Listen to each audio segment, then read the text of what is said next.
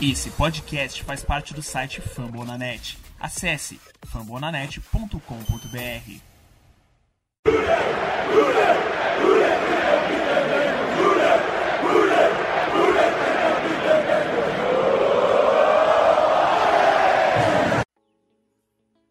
Olá, seja muito bem-vindo ao podcast Who BR, a casa do campeão da IFC Norte no Brasil.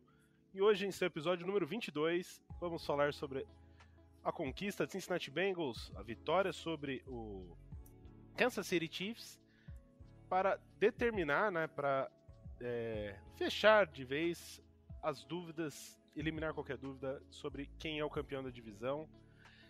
Eu estou aqui de novo, sou Ricardo Bossi. Na última semana não estive, mas o corpo jurídico aqui do podcast FullDBR trabalhou muito forte para que liberasse meu habeas corpus depois da perturbação da ordem pública em Cincinnati na última semana.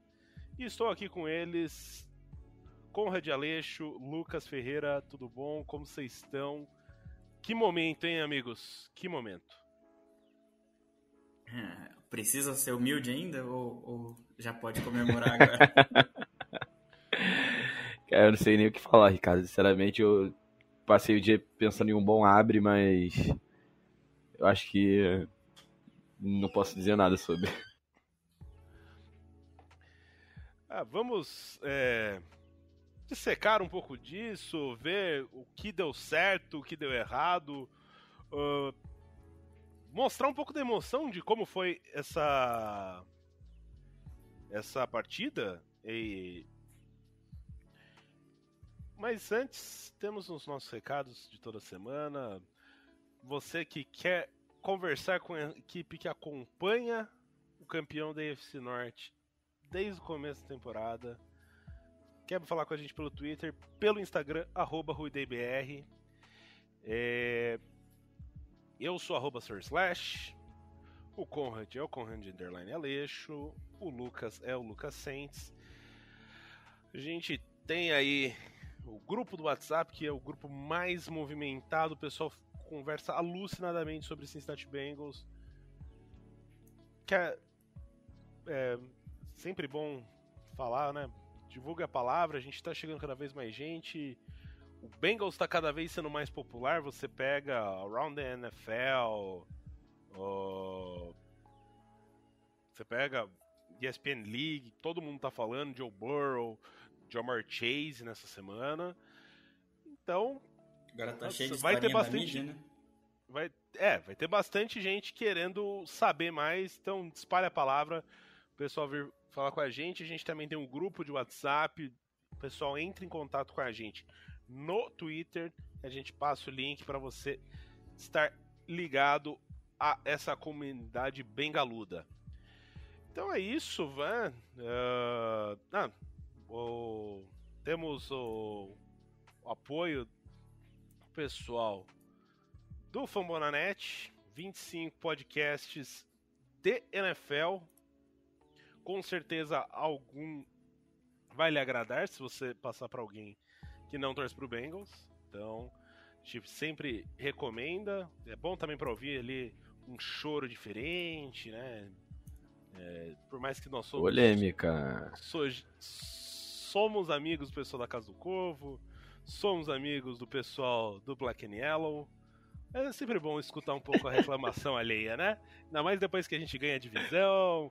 Pô, não é, é. sempre que a gente consegue isso. É, então. É... é isso. Então vamos pro jogo. Vamos falar do que interessa. Vamos falar desse jogo que definiu a AFC North. Kansas City Chiefs versus Cincinnati Bengals no Paul Brown Stadium agora. Começando aí com um recap. É... Começar, o jogo começou com um three and out para cada lado, né? A defesa do Bengals mostrando, dando indícios que conseguiria parar Patrick Mahomes. É, daí teve um, o Bengals não quis arriscar, que na minha opinião foi correto, numa quarta descida para meia jarda, mas dentro do seu campo de defesa devolveu a bola para o Kansas City Chiefs e o Chiefs começou a imprimir um ritmo de jogo bem forte, né? Por mais que os dois principais jogadores, é, skill players, né, não, que não são quarterback, estavam sendo bem contidos até, se você for pegar os dados no final do jogo, é, a defesa conseguiu parar, né, conseguiu conter bastante o Travis Kelsey e o Tarek Hill, mas chegou a abrir 14 a 0. Aí começou o show de Jamar Chase, começou o tiroteio. Fomos para o intervalo perdendo por 28 a 17. É... O time voltou segundo tempo, só três, só deu três posses de bola para Kansas City e quando teve a posse de bola não titubeou, foi lá fez pontos até finalizar com um drive de 6 minutos, onde o jogo estava 31 a 31. 6 minutos com a posse de bola, 6 minutos para o fim do jogo. Um field de gol na linha de duas jardas. Muita emoção, choro, ataques cardíacos. Tontura, labirintite. É, basicamente um prontuário médico completo. Oito é, jogadas é... na linha de um não é para qualquer um aguentar, não, né? Uh, no, no grupo do WhatsApp aqui do podcast, era uma meia hora depois do jogo, ninguém conseguia é, escrever duas mensagens que faziam sentido. Porque tava todo mundo muito debilitado ainda, porque foi bastante emoção.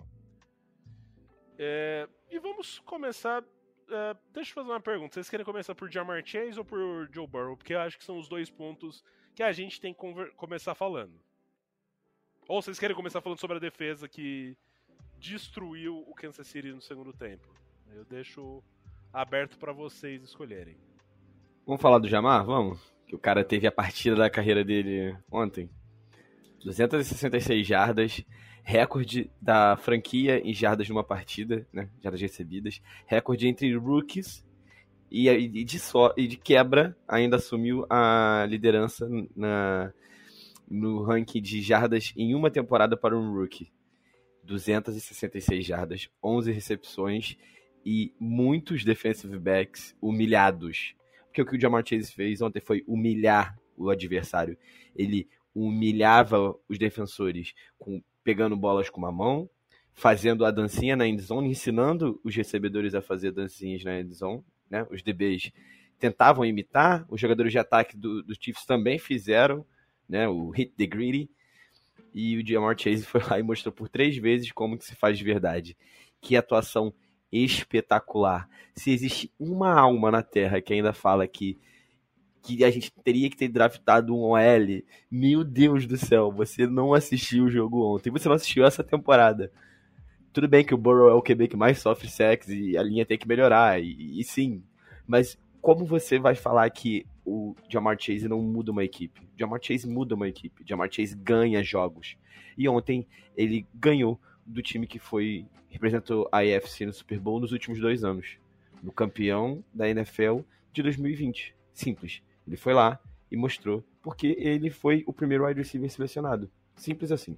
É, acho que alguns pontos me impressionam no nível de jogo que o Jamar Chase apresentou ontem. No primeiro touchdown, é... me impressionou como parecia que ele estava sendo escoltado até a endzone. Velocidade, né? Ele, ele tava com uma velocidade. Ele tava muito rápido, mas tem aquele cara que você percebe que o cara tá rápido e ele tá fazendo muito esforço. Não, ele tava parecia, parecia que ele tava fazendo um Cooper. Só que tinha seis caras correndo atrás dele. Ele pegou, deu um corte pro meio, saiu correndo e você via assim. Pô, ele parece que tá tranquilo e tem uma galera tentando chegar nele e não consegue.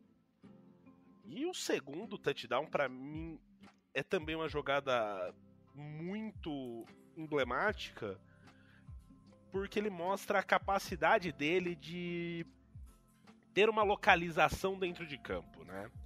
É, o Chiefs acabou sofrendo muito por deixar uh, deix, deixar a cobertura o homem a homem, né? Um contra um ali do Jamar Chase. O Jamar Chase é muito rápido, muito Assim, ele até ontem não vinha mostrando uh, alguns problemas até que o pessoal estava comentando com relação a catches contestados, né?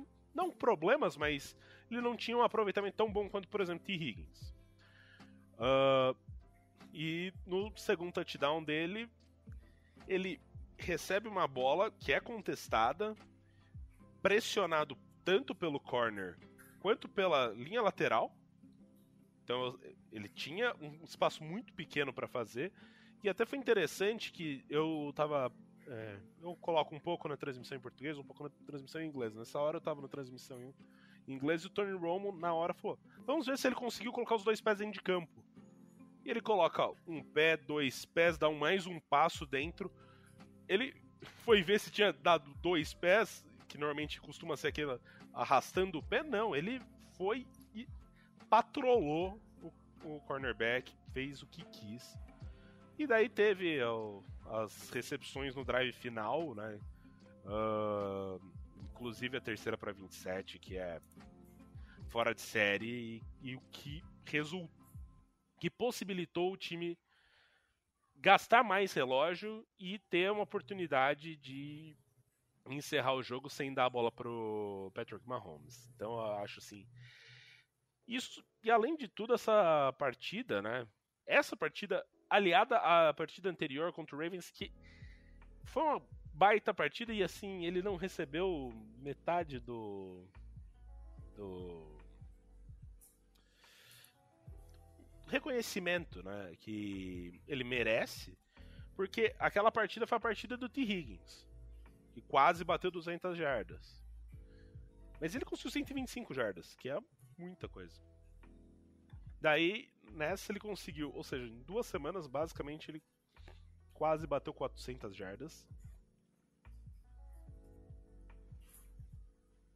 E isso coloca ele como favorito ao título de calor, da calor ofensivo da temporada.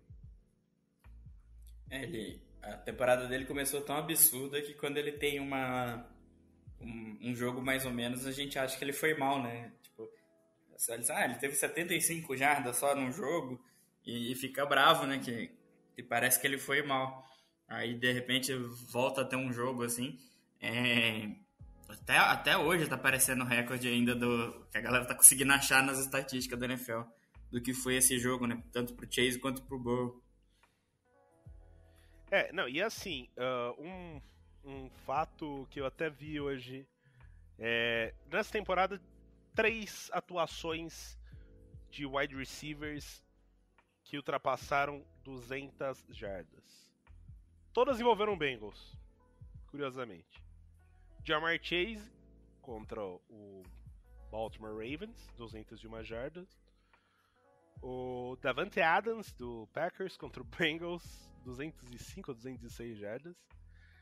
E essa partida do Jamar Chase contra o Chiefs, 266. O Jamar Chase, só para contextualizar, ele é o quarto na NFL em jardas recebidas. Ele é um calouro e ele tá à frente de Tyreek Hill, de Debo Samuel, que tão, são jogadores que estão aí com, tendo bastante destaque. Então, assim, pô, não tenho o que falar dele. É, ele até, ele até ficou surpreso na entrevista pós-jogo, né? Que falaram que ele teve mais jardas que o Mahomes e ele perguntou quanto que o Mahomes teve, né? E ele ficou surpreso, não, tipo, não tem como eu ter feito isso tudo. Foi até engraçado de ver. Você percebe que na, depois da, da, última recepção dele, que na terceira para 27, parece que ele não tá entendendo que ele realmente fez aquilo. Ele não, ele não comemora, ele tá tipo, com o braço aberto. Tipo, cara, é, sim, eu consegui pegar esse passe. É. E assim, é, foi tão vital aquela terceira para 27, porque a gente tinha que posicionar bem o, o McPherson. A ideia era essa, mais ou menos, naquele momento. Né? Vamos posicionar o McPherson para conseguir é, um field goal e lutar para a defesa manter é, o que foi o segundo tempo, né? A gente só se deu três pontos, mas para frente a gente fala mais da defesa. É... E o Burrow ele não tenta um passe para posicionar o McPherson, ele tenta um passe para o first down. E o Chase consegue, sabe? Parecia que nada poderia bater ele naquele dia. E, e, eu conversando com alguns amigos que não torcem pros Bengals, quando tava 14 a 0 eu falei assim, pô, começou a ficar difícil, porque é, é, é bem difícil você conseguir parar o ataque, é, o ataque dos Chiefs, né? O Mahomes ele sempre tira um coelho da cartola. Aí logo depois eu pensei, Tá, mas a gente não pode tira, descartar os Bengals também, porque daqui a pouco o Burrow consegue um passe para um TD de 80 jardas. E logo em seguida tem o primeiro TD do Chase.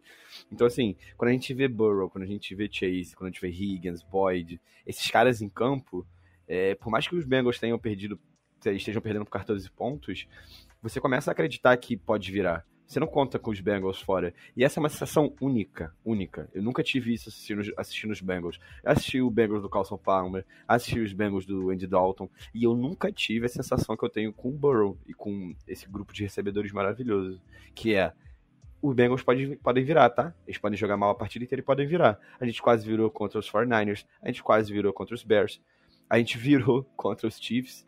Então, essa é uma sensação muito única e esses, esse ataque explosivo pode proporcionar muita coisa boa pra gente nos próximos anos. É, a gente, até tinha dito alguns podcasts atrás, né, que tipo, é, a sensação que esse time passava, né, que podia estar 14 pontos atrás, que a gente não estava pensando que o jogo estava perdido, né? Que esse time em qualquer momento podia arranjar umas jogadas explosivas e, e tirar essa diferença. Só trazer uma informação a respeito das jogadas explosivas, exatamente.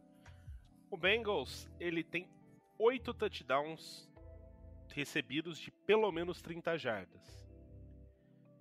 Isso é mais do que 8 30 franquias. Ou melhor, Jamar Chase tem 8, não o Bengals. Jamar Chase recebeu 8 touchdowns de pelo menos 30 jardas. É, o Burrow, ele tá isolado com 15 touchdowns acima de 20 jardas, se eu não me engano, ou acima de 30. E o segundo e o terceiro colocados combinados, que são o Mahomes e o Brady, tem o mesmo número, juntos eles têm o mesmo número que o Burrow. É, é, é, esse, é, é disso que a gente tá falando, é, é desse poder que a gente tá falando. É, assim, eu, então, daí eu vi a imagem, né, é, eram 30, o símbolo de 30 franquias, só o do Tampa Bay tava fora, e o do Bengals. Então, o Chase recebeu oito touchdowns de pelo menos 30 jardas. Só um time fora o Bengals conseguiu oito touchdowns de 30 jardas ou mais. E isso mostra o quão explosivo é essa conexão. É, e não só isso, né? É, o, o Chase é o jogador mais novo a ter 5 TDs para mais de 50 jardas. O cara tá a primeira temporada na NFL, tem 5 TDs para mais de 50, metade do campo. Metade do campo ele faz TD. Então, é, é, é tipo, absurdo. É, a gente fica falando tanto do braço do Mahomes, que o Mahomes consegue é, ter passes fortes, que ele consegue tirar o coelho da cartola, né? Ele faz aquele passe como se fosse beisebol etc. Que ele fez na partida, né? Passe bem que Ronaldinho, você olha para um lado joga a bola para o outro. Mas o Chase ontem teve mais jardas de recepção do que o Mahomes teve de, de passe. É, é, sabe? A gente pode ficar aqui o dia, um dia inteiro, a gente pode ficar a gente tá gravando, esse momento são 10h58 da segunda-feira. A gente vai chegar meia-noite, vai virar o dia, e a gente vai continuar falando de estatísticas que mostram o quão explosivo é o ataque do Bengals. E o, o, poder que o Jamar o Jamar tem. E o poder que o Burrow. A gente tá falando só do Jamar agora, mas as bolas que o Burrow achou. As bolas que ele deu e como ele não é protegido bem ainda. Sabe? Como ele não é protegido bem ainda, e mesmo assim, a gente tem um ataque aéreo que encanta todos. Quem me, me, digam, um time que encanta mais na NFL do que os Bengals hoje? Não tem. E os Bengals estão crescendo na hora que tem que crescer. Isso é muito importante. Ah, e assim, é uma coisa que imagino, aconteceu comigo, imagino que tenha acontecido com vocês. Pô, a gente acompanha o Bengals faz bastante tempo, então a gente tem muitos amigos que acompanham a NFL e poucos torcem pro Bengals. Pô, quando terminou ontem o jogo, celular vibrando, porque era gente mandando. Pô, que jogaço! Que que é isso? Vocês estão nos playoffs, que jogo da hora de assistir. Era assim, o Bengals meio que virou o segundo time de quem não tem time nos playoffs. É o time que você fala assim, pô, quero ver um time divertido, um time que o quarterback não tem medo. Um time que vai para cima dos caras. É, é isso. E ontem, a bola foi no, no Chase e tava entrando. E por isso, daí você vai ver, ah, o, vamos ver aqui quantos, quantas jardas teve T. Higgins. Não precisou ter jarda. O, o Tyler Boyd também não precisou. Então, assim, e se começa a dobrar no no Chase, você tem duas outras válvulas de escape, tipo, excelentes. Ó, o, o Chase fez 220, 266 jardas, o Higgins 62, que não é uma, uma partida ruim. Também não é uma partida excelente, mas é uma partida ok. Boyd 36 jardas e um touchdown. O Zoma 32. Você tem que ter mais bola em campo, né? Se, se você quer que esses caras Uh, não, se você quer que esses caras todos façam 100 jardas por partida, você tem que ter um, ter que começar a ter dois centers, né? Daqui a pouco o Bengals vai ter que jogar com dois, três centers na linha, porque é, é impossível você conseguir é, botar mais de 100 jardas com um recebedor só fazendo é, 266. A, apesar que contra os Ravens a gente quase conseguiu, né? Ou o Burrow vai ter que emular todo o jogo aquele jogo de LSU dele contra contra o Oklahoma na semifinal do college, né? Que ele chega no intervalo do jogo ganhando por 49 a 14 com quatro touchdowns do do Justin Jefferson com o, o Terrace Marshall, acho que um 2, o o Ted Moss com um, é um jogo que tipo ele vai pro intervalo com 500 jardas passadas, um negócio tipo insano. A gente pode esperar algo desse nível se for né, ficar cobrando todo mundo ter 100 jardas todo jogo, né? Mas acaba sendo um negócio de cobertura curto. Pô, chegou em playoff. Ah, você vai dobrar no Chase? Beleza, tem o Higgins. Você vai dobrar nos dois? Sobra o Boyd, sobra o, o, Zoma, vai sobrar espaço pro, pro Mixon. Eu acho, assim, o time. Com, como ele incorporou e ganhou casca, começa a ficar difícil para as defesas adversárias que a única o único ponto que eles têm é pressionar o Burrow. Só que se eles mandarem muita gente pressionar o Burrow, Burrow também, como ele já disse anteriormente, you can't zero me, né?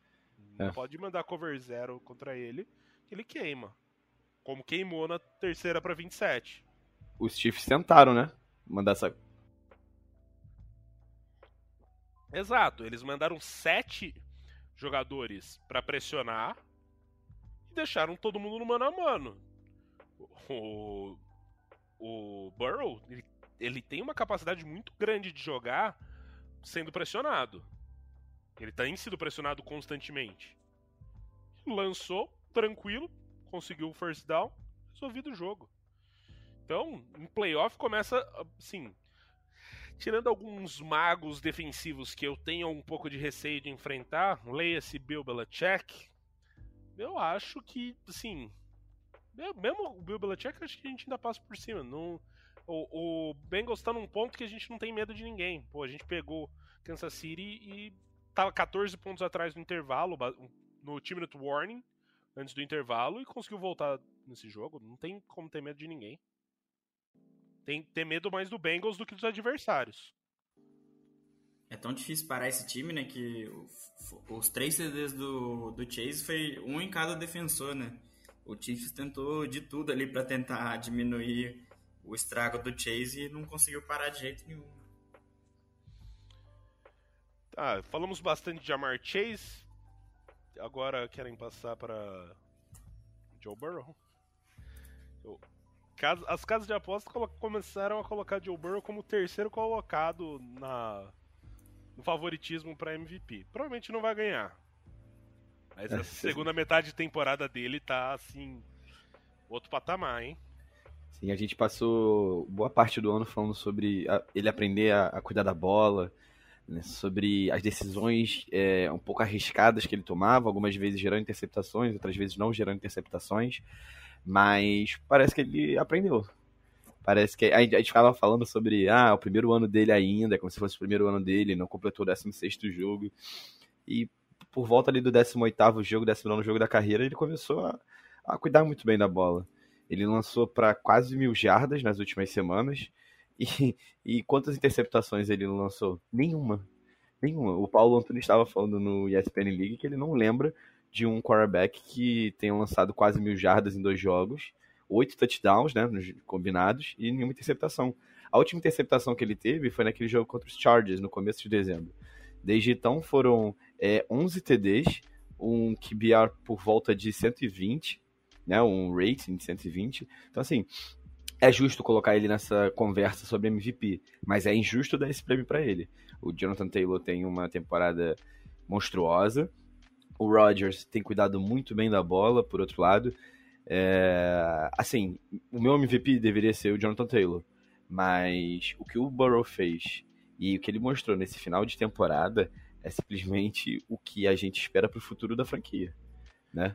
É, são muitos touchdowns, muitas jardas, inteligência, saber cuidar da bola, boas leituras, boas leituras. Ele vende muito bem o fake nas jogadas né? Em relação o, o touchdown do Chase na volta do intervalo, o Burrow ele começa a jogada olhando para o lado direito. Né? Ele sabe a, a, cobertura que vem, ele começa olhando para o lado direito. Quando o safety entra, ele vira o corpo. E aí já é tarde demais para o safety voltar. O Jamar já está já tá correndo a gol. Então, é, a gente tem um quarterback do futuro, a gente tem um quarterback que é o do presente, desculpa, quarterback do presente, e que ele só tende a melhorar. Se a gente der boas peças para ele, se a gente cercar ele de proteção, é, ele já mostrou que tem a capacidade de evoluir cada vez mais. E uma coisa que, assim, algumas estatísticas que, assim, deixam muito esperançoso com relação ao Joe Burrow e empolgado realmente. Ele, eu não sei se ele ainda é, mas ele estava brigando com Tua para ser o, o, quarterback mais preciso em, em, na porcentagem de passes completos. Mas ao mesmo tempo, ele não é. Ele, os, essa alta porcentagem não é em check down, não é em passe de 3 jardas pro. toda hora pro running back que o cara vai pegar e cair no chão. Ele tem uma das maiores médias de jarda por tentativa de passe. Então você fala assim, pô, ele tá tendo uma média de, de porcentagem de passe completo muito alta, uma média de jardas por tentativa muito alta. Você olha, ele tem os passes, é, jogadas explosivas. A gente falou, só pro Jamar Chase são 8 para mais de 30 jardas. No, pra, pra todos, se for considerar todos, tá batendo 15 uh, eh, touchdowns longos. Tipo, não tem. Parece assim, não tem ponto fraco, né? É, o ponto fraco acaba sendo a linha ofensiva, realmente. Mas esse nível de jogo ajuda a linha ofensiva na próxima, na próxima free agency. Porque assim, você vai ter bons nomes na free agency. O cara vai pensar que nem o DJ Reader falou na temporada passada. Ele quer jogar tendo o Joe Burrow como quarterback ou o Drew Locke como quarterback. Lógico, você vai querer jogar com o Joe Burrow do seu lado. Você vai querer, no caso de, uma, de um jogador de linha ofensiva, você vai querer proteger esse cara. Então, eu imagino que a próxima free agency do Bengals é, muitos jogadores tenham interesse em ir para o Bengals. Porque é um time que tem um núcleo jovem, vai ter uma experiência de playoff já, possivelmente, se tudo der certo, com um título. Mas é, um pouco de esperança, né? Aí, mas é trazer o, peças para tornar essa linha ofensiva. Não precisa ser uma linha ofensiva top 5. Se estiver na metade superior, eu já acho que é muito positivo o saldo. E. Assim. Joe Burrow, né? Não tem muito o que falar, assim. Ele essa, essa semana ele não vai ganhar um MVP, não, de novo. O Bob Esponja vai ter que levar pro Jamar Chase, mas essa dupla é Nickelodeon Valuable Player toda semana. Deem um programa para ele, pelo amor de Deus, Nickelodeon. o, o Burrow se tornou o primeiro jogador da história a ter dois jogos seguidos lançando para pelo menos 400, 400 jardas 4 TDs e nenhuma int. E a gente para pra pensar em tantos QBs bons que a gente já vê na liga, que vê fazendo coisas absurdas. E ninguém tinha feito isso ainda, né? Então, realmente você vê que o cara chegou para botar outro nível na liga, né? É, a gente fala tanto, tá falando tanto da, das estatísticas, né? Mas eu acho que o que, o Burrow mais acrescenta para o time é aquelas coisas que geralmente a gente não vê assistindo do lado de fora, né? Tanto a questão de vestiário, de confiança, de, de saber lidar com seus companheiros para render o máximo possível deles, né, dentro de campo. Porque principalmente um time como o Bengals, né, a gente sabe que precisava de alguém para realmente chegar e, e, mudar tanto o espírito dentro do time quanto a visão da, da mídia sobre a gente, né? É, foi bem engraçado durante a semana a mídia descobrindo o Bengals, né? Todo mundo todo mundo falando do, do time. Nossa, esse time existe, que tá fazendo isso tudo mesmo. Foi, foi realmente diferente essa semana ver tudo isso, né? A gente pode ver um pouco disso, Conrad, se a gente pensar no número de prime times que a gente teve esse ano. Um, que é o Thursday Night Football, que todo mundo tem que jogar, todos os times jogam. Então, assim, quando a gente vê esse time fazendo o que faz, indo pra, pra ESPN Brasil, pra, na ESPN aqui no Brasil, passando jogos, é, o pessoal comentando aqui, o pessoal comentando lá, é, é, é, um time que tá ganhando destaque. É um time que ano que vem não me espanta se a gente não tiver. É, a gente deve estar em uns dois Monday Night Footballs e uns dois Sunday Night Footballs. Com certeza. Com é. certeza. É, e além de tudo, pro público geral, é um time, um time muito atraente. O, a gente tá, a gente acompanha. O time do Dalton era um time pragmático, era um time bom, mas não era um time atraente. Era um time que tinha boas peças, mas o jogo. Era um time eficiente, né? Era, ia ser aquele jogo amarrado. É a defesa carregando, o, o quarterback muito eficiente, é, distribuindo, tentando evitar turnover. Não tinha muitas jogadas que você fala assim: Uau! Olha essa jogada. Mudou. Todo mundo. Agora, assim, o pessoal para e olha e fala assim: Mas o que, que é isso? Como que ele lançou 500 jardas? 500 jardas é uma coisa impensável. Uh, até outro dia, né, um quarterback lançar 300 jardas numa partida era tinha feito um puta de um jogo. O Burrow foi lá, lança 500 numa semana, 450 na outra. Que que é isso? Sabe? Que, da onde surgiu esse menino? Então acaba sendo um pouco disso, né? É um, aquele time que o público em geral começa a ser. É, é, gostar disso e isso vai com certeza. Por mais que seja um mercado pequeno, uh, é um time que vai passar na TV. Lembra muito, até mesmo pelos números né, de camisa. Uh, ok, o T. Higgins é um pouco mais é, discreto do que o 85. Se fosse o Jamar Chase com a número 85 ia lembrar muito mais, mas lembra Carson Palmer, que não era não era tão midiático, mas era muito bom. Mas o Chase lembra muito o 85 na alegria e no na leveza de jogar, né? Era o cara que vai e brinca e faz as dancinhas. É, isso acaba atraindo o público. É, é uma coisa, sim, que a gente pode até estar tá sendo um pouco repetitivo nesse podcast, mas isso muda a visão que a, fran a franquia. A, a, visão como a franquia é vista, né? Uh, pela liga, pelos fãs da liga, pelos fãs de outros times e pela própria torcida. É, so é sobre respeito, Ricardo. Simples, sobre respeito. É, esse time do Bengals, quem acompanha sabe que esse time não é ruim sabe que tem peças boas há muito tempo. Quando você tem um Jess Bates na defesa, você acha que é um time que, que vai ser a primeira escolha do draft? Não vai. Você, quando você tem um, um, um AJ Green, por exemplo, que jogou anos bem, e era. não recebia o destaque que merecia da mídia. O Mixon, por exemplo. A gente tem caras no time há muito tempo que eles são bons. E eles não têm o devido valor. E o que, que eles estão fazendo agora? Eles estão conquistando em campo. Quando o Kansas City Chiefs vai em, lá no Paul Brown Stadium, faz 14 a 0, começa a fazer a dancinha que o, o, o Chase tradicionalmente faz, Isso é um, isso, eu não vou dizer que isso é falta de respeito, isso é uma provocação. Mas eles não provocariam, por exemplo, um Brady no começo do jogo. Eles não provocariam um Tampa Bay Buccaneers comandado pelo Brady. E o que, que a gente, o que, que os Bengals fazem hoje? Eles ganham um título de divisão em cima do campeão do campeão da NFL dois anos atrás, do vencedor do Super Bowl. Eles vão pro vestiário, eles acendem, eles acendem charutos, eles batem recordes, eles vão com camisas engraçadas e você vê esse time ganhando, e você vê esse time atraindo a atenção do público, e você vê as mídias sociais da, do, do time mudando. Então, assim, é tudo, tudo, absolutamente tudo foi a favor dos Bengals essa temporada.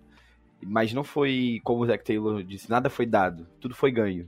São anos e anos. São anos e anos da gente assistindo e, e, e vendo times fracassarem, chegar nos playoffs. O playoff de 2014, de 2013 para 2014, quando o Dalton Chargers. sofre o fumble. Contra Chargers. os Chargers, justamente. As derrotas contra os Texans. A derrota contra os Steelers, do, do, do, do fumble do Rio, da porrada do Perfect no Antonio Brown. A gente viu tudo isso. Os jogadores dos últimos anos, eles passaram por muitas derrotas, eles também viveram isso. Eles se prepararam para esse momento. Zach Taylor, tão criticado pela gente, inclusive, mostrou que conseguiu montar um bom coach staff, é, conseguiu trazer o, o time para ele. Então, assim, é sobre respeito. E os Bengals têm respeito da liga hoje. Eles derrotaram os Chiefs, eles derrotaram os Ravens, eles derrotaram os Steelers. Eles só não vão varrer a, a, a divisão, a divisão que dizem que é a mais forte da NFL e que os Bengals eram os mais fracos, por causa de uma derrota contra os Browns caso eles vençam no próximo domingo. Então, assim, é sobre respeito e esse time merece ser respeitado. É, e até o, o Burrow mesmo disse em entrevista que no início do ano, ele falando com o elenco, ele sempre falava que o jeito mais fácil de ir pros playoffs é ganhando a divisão. E ele sempre sentia o pessoal meio, tipo, duvidando, sabe? Aquele sorriso amarelo, tipo, será? Divisão é difícil, não estamos muito bem. E, e ele sempre falava sobre isso, sabe? E o time, e o time foi realmente acreditando, né? Criando essa mentalidade. Tanto é que você vê o vídeo pós-jogo, tá o Yuzama falando que não é o suficiente ainda ganhar a divisão, que a meta é o Super Bowl, né? Então você vê que realmente traz uma mentalidade bem diferente pro time, né? Não, e uma coisa, é, a gente falou bastante do Zach Taylor agora, é, a gente vê uma, uma imagem que me chama muito a atenção. Assim que sai o field goal do McPherson, garante o título da divisão.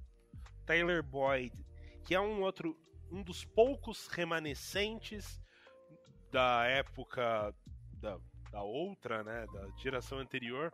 Acho que não chegou ainda a pegar a época de playoff, mas e ele, sabe assim, pô, a gente sofreu tanto e ele dá um abraço que você percebe um abraço verdadeiro, assim, tipo. Puta que pariu, a gente conseguiu, Zack Taylor. Foi assim. E, porra, é. É emocionante, porque é um time que a gente acreditou bastante, assim. Uh, a gente ia em, principalmente no começo que tava eu e o Conrad aqui no podcast, a gente era chamado para fazer preview da temporada. Pô, a gente falava assim, pô, esse time consegue nove vitórias. E normalmente o pessoal, você percebia no no jeito de falar das pessoas, tipo, pô, esses caras estão vindo aqui no meu podcast pra falar que o Bengals consegue ganhar no... consegue ficar acima de 50%. Os caras tão maluco. O time conseguiu mais de 50%, chegou a 10 vitórias, conseguiu o título da divisão. A gente tinha muitas dúvidas com o Zach Taylor, realmente. Ele se mo mostrou ser um grande líder, principalmente dentro do vestiário. Uh, você vê. É um grupo jovem, ele é muito jovem, mas você vê uma. O time ganhando casca, ganhando. E vai errar? Lógico que vai errar. Mas vai errar e depois você vai ter uma outra oportunidade e vai vai conseguir mudar. E o Lua na Rumo, sim, palmas para ele, sério. Uh, por mais que o time tenha sofrido 28 pontos no primeiro tempo, eu vou dizer que esses 28 pontos foram um contratempo. Todo mundo estava preocupado antes dessa partida a respeito como a gente vai parar Travis Kelsey. Tudo bem, teve o retorno de, do, do Logan Wilson, o Jermaine Pratt não jogou, no entanto. E daí você vê que uma adição que passou completamente sob o radar, pouca gente comentou, que foi do Trey Flowers. Tinha sido cortado do Seattle Seahawks. Uh, a torcida do Seattle Seahawks não gosta do cara. E, e, e talvez ele não seja realmente um, um, cornerback de elite. Mas ele foi útil nesse jogo. É um cornerback grande, físico, e o. A gente tava tendo problema para Tyrande. Travis Kelce, 25 jardas, 5 recepções, teve um touchdown. Parabéns para ele. Mas 25 jardas, eu troco esses 25 jardas e um touchdown aí. Pode fazer todo o jogo se quiser, eu, eu aceito. E o, e o Tyreek Hill, que é a outra arma, a arma em profundidade, Terminou com quanto? Acho que 60 jardas? Acho que nem isso, né? Tariq Hill acho que foi, foi 40. 40 jardas. Então, isso mostra o plano de jogo da defesa.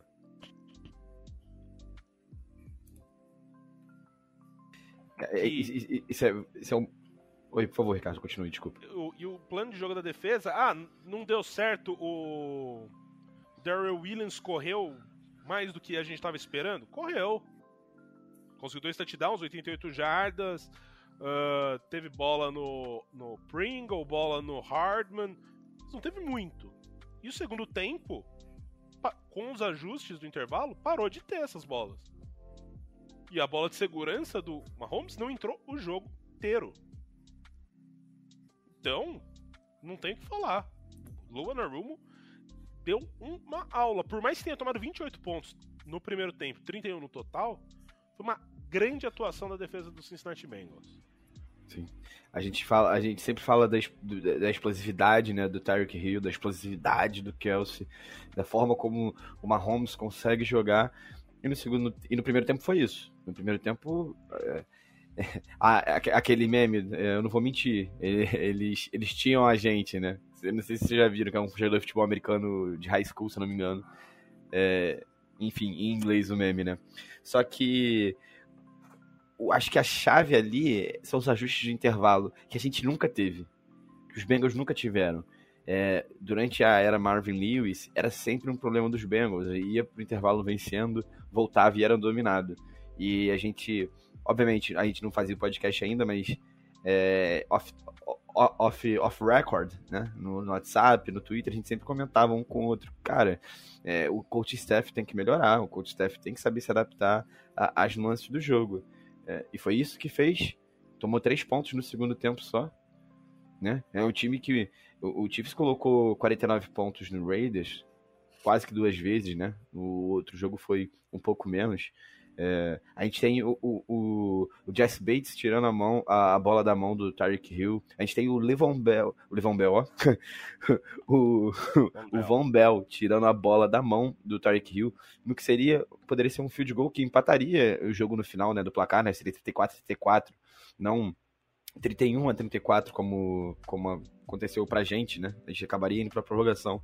Então, apesar de a gente não ter tido nenhum sec na partida, né? Não, não conseguiu pressionar tão bem o Mahomes. A gente conseguiu conter ele dentro do pocket, né, Conrad? Você comentou um pouco sobre, sobre isso com, com a gente no grupo do WhatsApp, no nosso grupo do, do podcast, sobre a tentativa do, do, do Bengals conter o Mahomes, né? Tentar limitar ele ao pocket, por mais que ele tivesse tempo, né?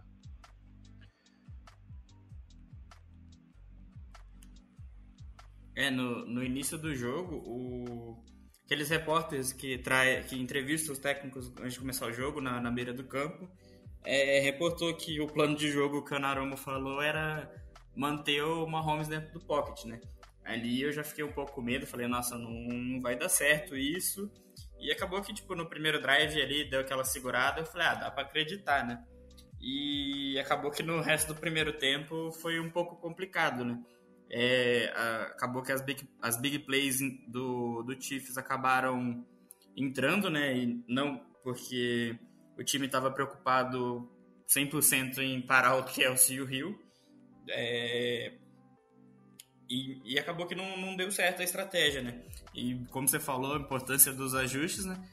Foi muito, foi muito positivo terem visto que esse plano de jogo não estava dando certo e que resolveram mudar para para anular completamente as big plays, né? Não só as do Kelsey e do Rio.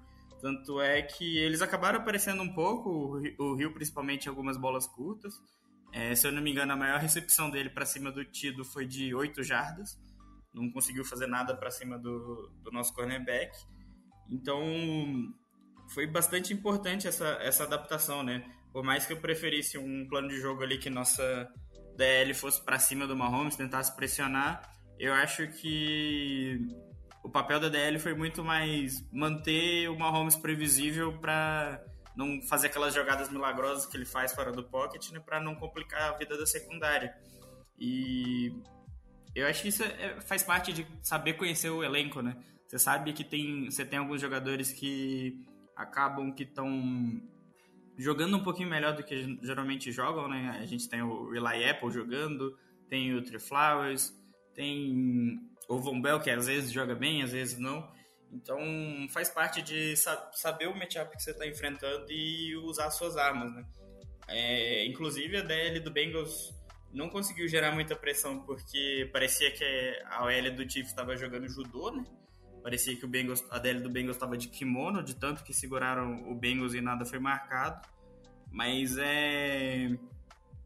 Eu não concordo com o plano de jogo, mas deu certo, né? Às vezes é, a gente não sabe tudo também. Então, o, o fez, fez muito bem o trabalho dele nesse jogo. E, ah, inclusive no, no, último podcast eu falei que, que ia ser a batalha defensiva porque eu realmente achava que essa defesa consegui, conseguiria parar o ataque do Chiefs, né? Acabou que o plano de jogo foi foi um pouco mais permissivo né, no primeiro tempo, mas a defesa mostrou esse potencial no segundo tempo, né? Segurou para três pontos só o Chiefs. É, aproveitando que você trouxe os pontos do, do Eli Apple e do Tree Flowers, é, onde vou até me estender aqui, é, quem tem Eli Apple tem medo, né? Incrível. Como ele consegue trazer entretenimento para como ele consegue trazer, trazer entretenimento para NFL, né? Mais uma interceptação dropada mais um passe que ele toma, né, um TD que a gente toma com ele na cobertura.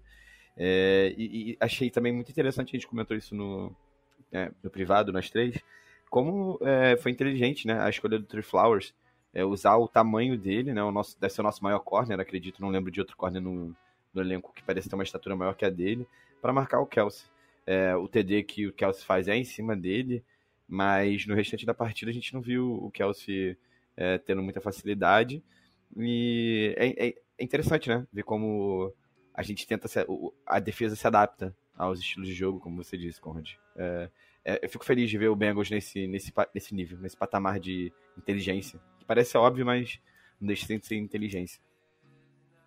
É, e é interessante também porque o Trey Flowers, no primeiro jogo que ele chegou, quando, quando o Bengals contratou ele, com as lesões e tudo mais, é, ele já teve alguns snaps contra o Tyrande, eu não lembro exatamente qual jogo que foi, mas era algum time que tinha um Tyrande bom. E o Anaromo falou, ah, ele fez um bom papel quando entrou, conseguiu marcar bem o Tyrande e, e falou que ia observar mais isso, né? E acabou que nos jogos seguintes ele foi tendo mais espaço nisso e acabou que esse jogo ele ficou basicamente nisso, nesse jogo, né? Uh, e assim, basicamente, né, como a, como a gente tá falando, pô, é um pouco do Bengals mostrando um pouco que tem maneiras diferentes de jogar. Isso eu acho interessante. Se você pegar a partida de ontem, a defesa teve as suas adaptações, como o Trey Flowers, por exemplo, a gente, que a gente está comentando nesse momento. É, o ataque foi um ataque muito baseado no jogo aéreo. Mas você vai pegar um jogo, por exemplo, o jogo contra o Steelers ou o jogo contra o Raiders, foram, foram jogos em que a defesa foi forte, mas quem, o ataque foi movido muito a partir do jogo terrestre. É, e você começa. Então tem jogos que são tiroteio, tem jogo que é como foi contra o, Broncos, que a defesa segura muito o jogo e o time, o ataque só faz o necessário para que o jogo deslanche, até porque era uma batalha defensiva. Mas você começa a ver que assim, o time não é aquele sabe só jogar numa nota, né? Só sabe fazer a mesma coisa. Não. Conforme a, a situação vai aparecendo, o time vai se moldando. Eu acho isso muito importante, ainda mais porque a gente tem playoff. Playoff, uh, você pode pegar aí um Colts que corre muito com a bola, um Titans que corre muito com a bola, você pode pegar um Kansas City Chiefs que é basicamente passe. Então, você tem que ter isso, tudo isso preparado, é, treinado, para na hora você ah, colocar uma peça um pouco diferente e fazer isso funcionar. É... é, e a gente fala bastante disso porque a gente fala muito em playoff, né? Um jogo só.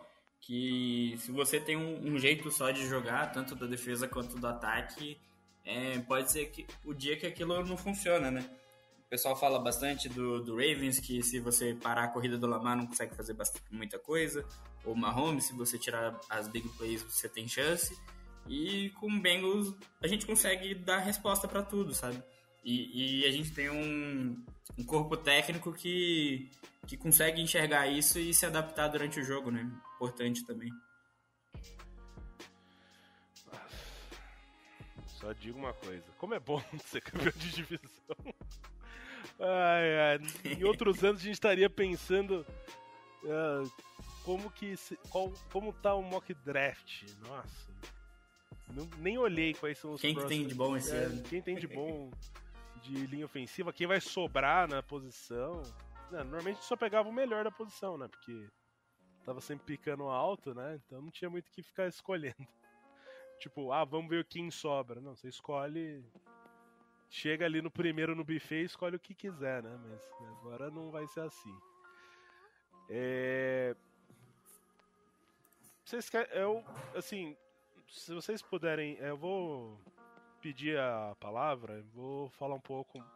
Uma coisa um pouco mais pessoal agora a respeito da importância desse jogo e o quanto ele é impactante para mim, Ricardo, enquanto torcedor do Bengals. É, pra, que, pra, para os ouvintes que, assim, acho que nunca. Não, não sei se eu cheguei a, a, abrir esse, o jogo pra. Ah, como que comecei a torcer e tudo mais. O primeiro jogo que eu lembro de assistir do Bengals, falar assim, nossa, eu torço para esse time. É um, foi um Monday Night Football, acho que em 2007. Na primeira semana foi aquele jogo do Chad 85 colocando a jaqueta é, falando que ele ia entrar no Hall da Fama. Então, desde então, é, o time é, em... nesse século, essa é a oitava vez que vai para playoff, né? Foram cinco com o Dalton, duas com o Palmer e essa com o, com o Burrow comandando. Dessas eu vi sete. Só não vi a primeira do Palmer. E. Essa foi a que mais impactou. Tudo, tudo bem, a gente tá muito no calor do momento, mas é um sensa uma sensação diferente. É... Se você pegar em 2009, por mais que tenha uh, varrido a divisão, teve a questão do Chris Henry morrendo no meio da, uh, parte final da temporada, que era um wide receiver. É, o time perdendo alguns jogos contra o Jets na última semana, e que foi o adversário dos playoffs, inclusive. Então não, não foi aquele assim, a gente conseguiu, porra. Foi muito. Não, conseguimos uma vaga, né? Tipo, conseguimos por outros resultados, não conseguimos ganhando de um dos melhores times da, da NFL. Se você pegar em 2000 e 11. Uh, um dos últimos jogos da temporada foi contra o Texans, que também foi o time que eliminou a gente nos playoffs. E o Bengals conseguiu perder para TJ Yates, que era o terceiro ou agora eu tenho dúvida se era o segundo ou terceiro quarterback. Mas ele era um rookie, não tinha jogado, entrou no Paul Stadium, uh, o Matt Chubb se machucou, e o cara vai e ganha o jogo. Depois nos playoffs, ele também tinha mais dois, uma experiência de três jogos, lidera o, o Texans a uma vitória. Daí foi uma sequência de, de conquistas dentro da divisão, o, o ano de 2013, né, uh, que foi a do Chargers, para mim foi a mais dolorosa das derrotas de playoff, porque o time tinha ganho todos os jogos no Palmer Stadium, é, era um time muito bom e eu coloco muito aquele no, no aquela a culpa daquela eliminação no Jay Gruden por conta do game plan, uh, o Giovanni Bernard sofreu um fumble, abandonou o jogo corrido e foi um, um que doeu muito. Tanto que quando uh, né, depois teve o jogo do Colts, teve que o time estava já destruído, jogou sem AJ Green uh, no ano seguinte, né? E daí teve o ano do, do Steelers, que acaba sendo mais traumático para muita gente. Eu até estava conversando hoje mais cedo com o Rafael, também é torcedor de longa data do Bengals, e pra gente aquilo foi assim: porra, o Bengals consegue fazer alguma coisa nos playoffs, porque eu tinha visto seis vezes o time chegar a playoff, e as seis vezes o time tinha sido, tipo, apático, não conseguia fazer nada. Aquele jogo contra os Steelers foi um jogo ruim, chegou quase ganhou o jogo, ganhou o jogo e entregou para os Steelers, mas eu fiquei muito feliz naquele momento porque, putz, meu time é capaz de fazer isso. E esse, esse sentimento é muito o sentimento que eu tenho hoje. O Bengals é capaz, ele consegue bater de frente com qualquer time. Então, se olhando assim a tabela, né, fazendo o playoff machine, eu tenho minha preferência. Eu, particularmente, eu gostaria de enfrentar o Las Vegas Raiders. Eu acho que é o time que, que o matchup acaba batendo bem. Eu não acho um time tão forte assim. É, mas vai enfrentar o Colts. Bora. Patriots. Pô, tem o Bill Belichick aí, 20 temporadas com pelo menos 10 vitórias. Mas encara de frente. Eu não tenho medo de enfrentar ninguém. Com esse time, eu não tenho medo. Estou definitivamente taylorizado. Mandei mensagem pra mulher do chefe, Sarah Sherman, né, que é a é, esposa do Zack Taylor. Eu mandei uma mensagem para ela, falei do nosso podcast, falei que nós somos devotos do Taylorismo ela riu, acho que vai passar essa mensagem pro chefe. Quem sabe aí, logo ele vai falar: Hi Brazil, hi who they BR, let's go to the playoffs, motherfucker. E é, é. isso. Eu não sei. Me eu... Desculpa, Zack Taylor, eu não sabia que sua esposa era casada, né? Mais ou menos isso que você fez, né? Não, eu não, não tenho interesse é... nenhum na Sarinha. O Ricardão, o Ricardão do DBR, olha é, aí. Eu não tenho interesse nenhum na Sarinha. Sarrainha, melhor dizendo. Cara, é, é incrível, né? Ver como a gente mudou de parâmetro durante os anos, os altos e baixos que a gente teve. Quem é torcedor há muito tempo já viveu esse, essa montanha russa de emoções. Primeiro, eu assisto desde 2006 os Bengals, né? Acompanho de verdade. O primeiro, primeiro jogo que eu assisti foi um Bengals Ravens, Thursday Night Football 2006. A gente venceu e por isso torço para os Bengals. É, depois voltei a acompanhar com mais força e entendendo mais, um pouco mais velho, logo depois do draft do, do Dalton, do Green. É, e foi sempre essa montanha russa de emoções, né? É, vamos chegar num lugar, vamos chegar em algum lugar e infelizmente não, não ia, não terminava bem. É, dessa vez não, dessa vez, por mais que talvez a gente não vença no jogo de playoffs, e é super possível que isso aconteça, é, nessa temporada, a gente vê um futuro. A gente vê um, um, norte dentro do elenco, dentro da estrutura do time, dentro do Cincinnati Bengals, né? Mudança nas redes sociais, é, mudança do, da, das atividades pré-jogo, pós-jogo, são os fogos de artifício no estádio, são as luzes, o jogo de luzes ali no, no, no prime time. Então é uma franquia que mudou sua mentalidade. E é uma franquia que tem um jogador especial. O Joe Burrow é um cara especial. Ele é um dos, dos caras que vai ficar na NFL por muito tempo e que quando acabar a carreira dele, é, eu não gosto do Big Ben também, mas se você vê os cartazes no Heinz Field, né, obrigado Big Ben, é, um ídolo para o povo de Pittsburgh, assim como o Burrow certamente vai ser um ídolo para o povo de Cincinnati, um cara de Ohio, né, que conhece o estado e, e, que tem orgulho de dizer isso e que tem orgulho de, de representar os Bengals, é, competitivo. Então esse cara ele coloca a gente num parâmetro único que por mais que não seja esse ano e talvez não seja, é, é um futuro esplêndido.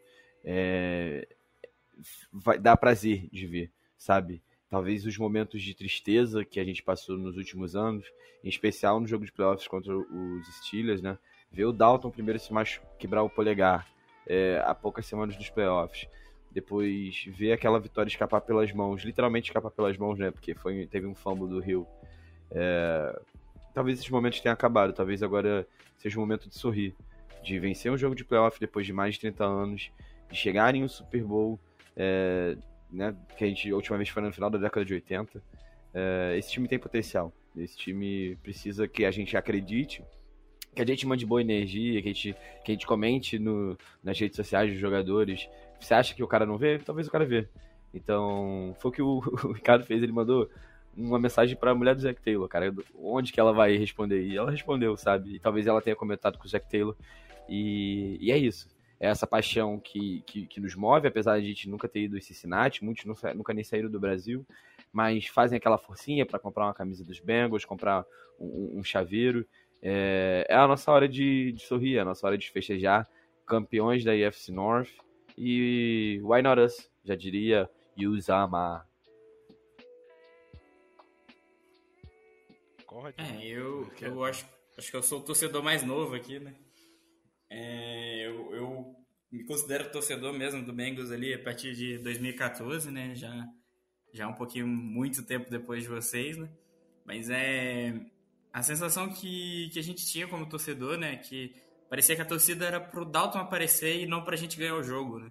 Parecia que sempre a gente tinha que, que torcer primeiro para muitas outras coisas para depois torcer pelo jogo, né? É, a gente já vinha vendo isso no, nos prime times e tudo, e, e, logo depois foi só ladeira abaixo, né? A gente, eu, eu principalmente peguei o time ali já naquele. Um, time já no patamar de playoff já estabelecido, né? Que faltava evoluir para ganhar algo a mais. E era bastante doloroso ver esse time sempre é, como é que eu vou dizer? Sempre se destruindo, né, no, nos jogos importantes. Então, é, eu acho que essa, essa vitória da, da divisão, acho que mais do que simplesmente ganhar a divisão, é, eu acho que traz pra gente um, aquela tranquilidade, né, de você realmente torcer pelo jogo, que você sabe que o time vai aparecer, que mesmo que aconteçam os erros, o time vai estar tá lutando, que vai estar tá conseguindo manter o jogo vivo a qualquer momento, né? Então, é, deixa aquele, sentimento bom de, de tipo vai dar certo no futuro, mas a gente já espera algo por agora também, né? Não, a gente não espera que vai ganhar o Super Bowl, mas se ganhar também não é aquela coisa tipo um milagre, aquela coisa superestimada assim pelos torcedores, né? Então fica, fica um gosto bom, né? Fica aquele que a gente poder zoar os outros, os outros, os outros torcedores, né? De poder, como você disse, é, o celular apitou bastante durante, a, durante o domingo, né? Muita gente mandando mensagem, é, falando do jogo, falando do, dos jogadores, como é que estão jogando muito. É, é, eu acho que eu, ach, eu achei até que, tá, que ia ficar sem voz pro podcast hoje que realmente foi, foi bastante voz no, nesse jogo, tava muito nervoso. E acho que fazia tempo que a gente não ficava nervoso assim com o jogo, né? Principalmente temporada regular, que realmente tinha aquele clima todo de playoffs pra gente pra gente se sentir nervoso, mesmo que não valesse tanto assim ainda. que se perdesse ainda não estava eliminado. Né? E assim, e muito da, das mensagens que eu recebi, eu tenho certeza que o Conrad recebeu, que o Lucas recebeu, e que muita, muito, muito de vocês ouvintes, tenho certeza que muita gente recebeu mensagem de amigo comentando. E é muito por conta de. Porra, vocês torciam pro Bengals. O Bengals era uma das vergonhas da NFL. Era um dos times que todo ano tava ali no top 5 do draft. Eu, eu vejo assim, muito ami muitos amigos meus mandando mensagem porque eles falaram: finalmente esses caras que sofrem uma franquia que não vinha bem estão conseguindo desfrutar um pouco de alegria. É um pouco disso.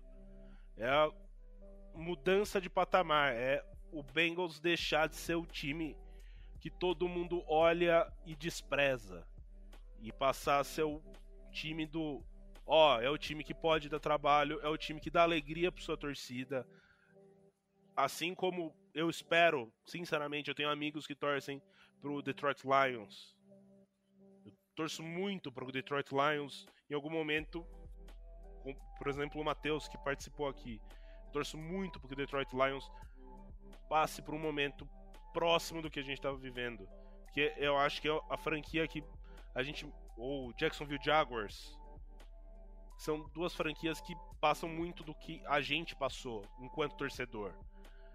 Que é aquele. Você olha e você. Putz.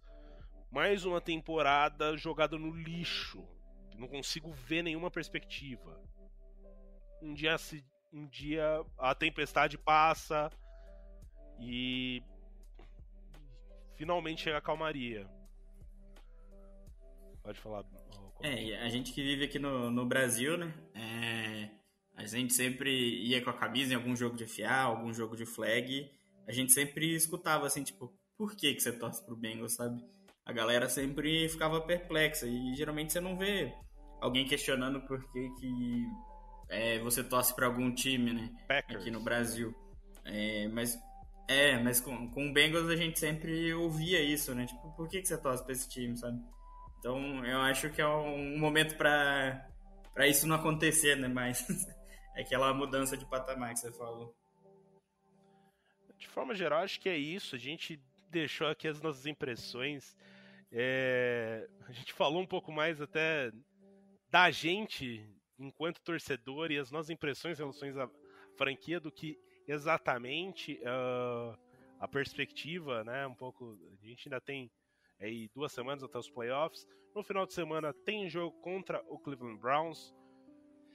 Uh, ainda não sabemos se o time vai jogar completo, não vai. Uh, tem a chance de ser até ainda seed número 1 um dos playoffs, então eu acho interessante.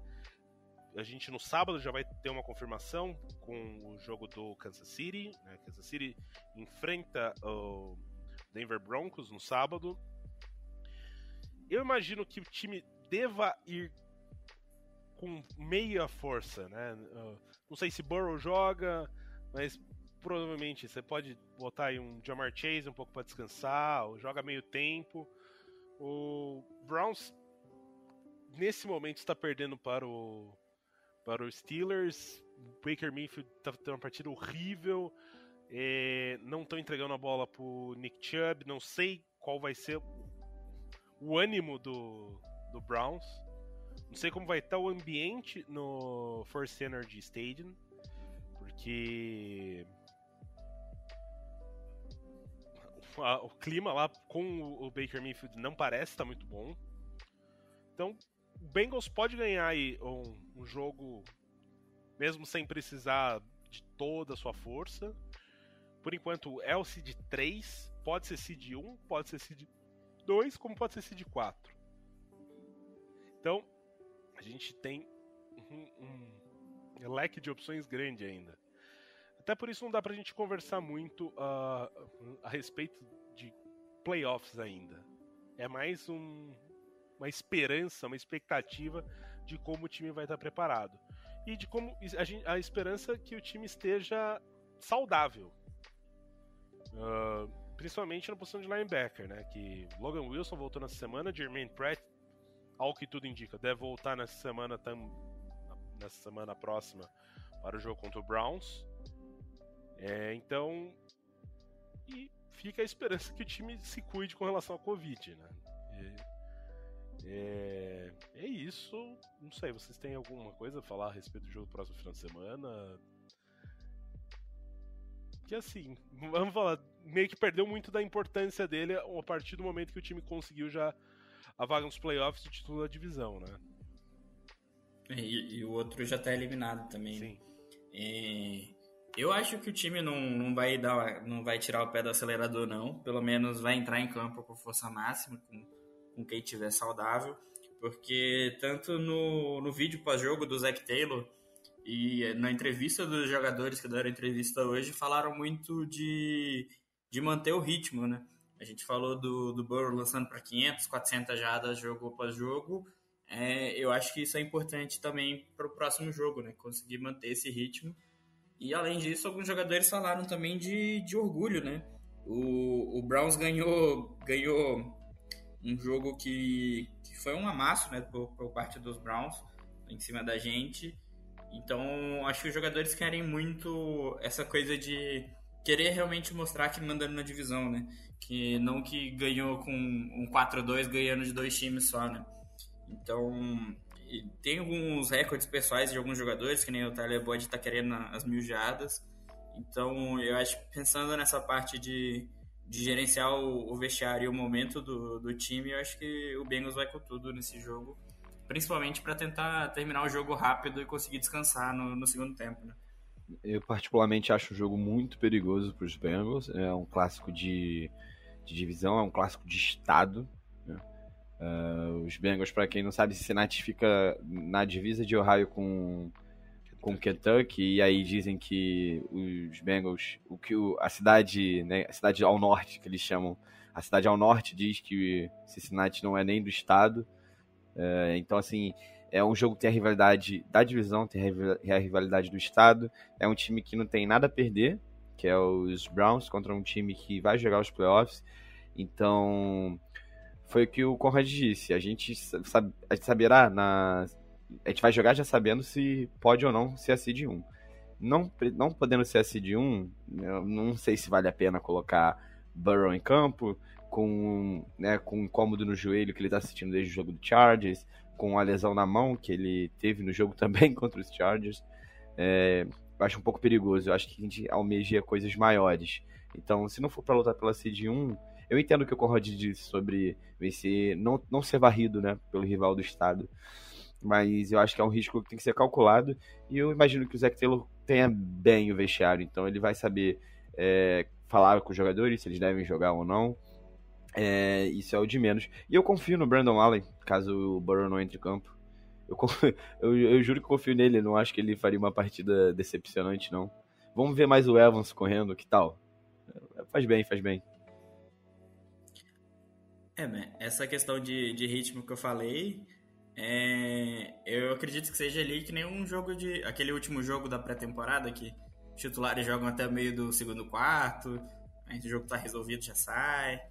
Eu acho que é por aí também, não é querer ganhar qualquer custo, se o jogo tiver apertado, fazer maluquice, não. Aí, só informando os nossos ouvintes, acaba de ser confirmado. Não teremos transmissão da ESPN nessa semana.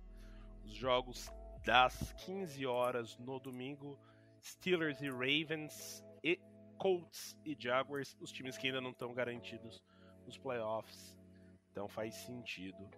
Uh, mas fica aí, né? A gente vai ficar no, no linkão, no Game Pass, no, no grupo de WhatsApp, no Twitter porque é aproveitar um pouco esse momento. Há, um, há uma partida que vale muito pouco, mas vale muito por nosso orgulho.